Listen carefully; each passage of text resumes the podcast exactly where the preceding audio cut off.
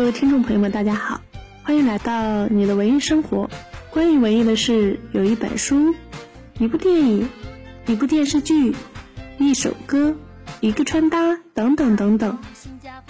今天我要推荐的几本短篇小说集，我真的是拿来就想笑，笑到一整层楼的同事都想来打我。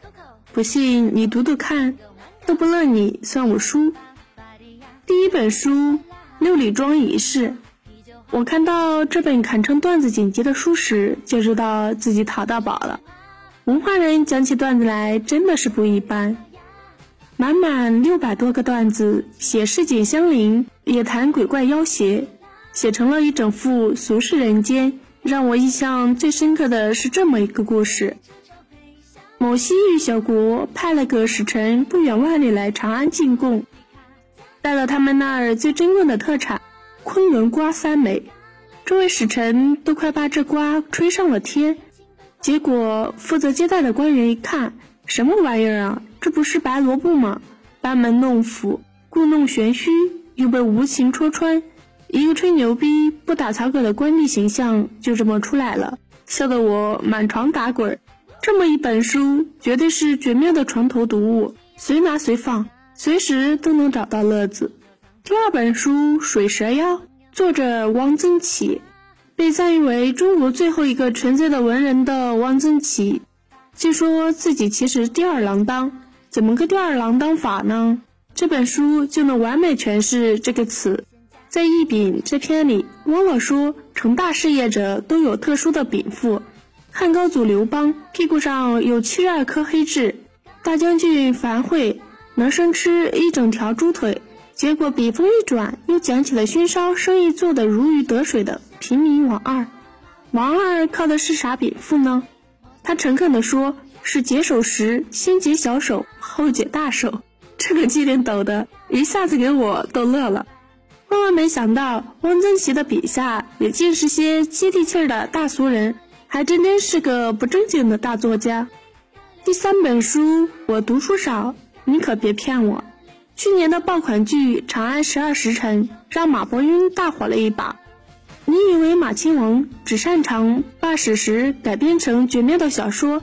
不不不，这本故事新编告诉你，他的天马行空远远不止于此。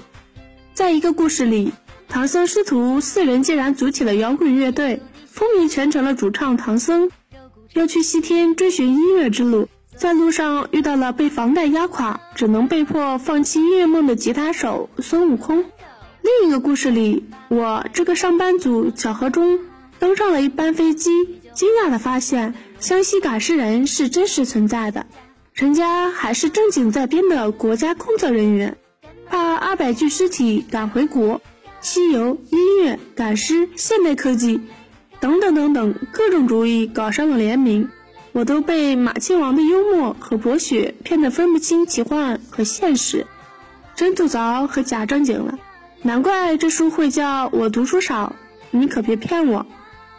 第四本书《蒙着眼睛的旅行者》，有些书边看还要做阅读理解，实在是太难了，不如就单纯做做白日梦，享受文字游戏，跟着这本书来大开脑洞。因为患病，女孩的手指被切除后安上十根面条，上下肢用曲别针连在一起。城管队员安装在路面上的西瓜刀切开了汽车的西瓜轮胎。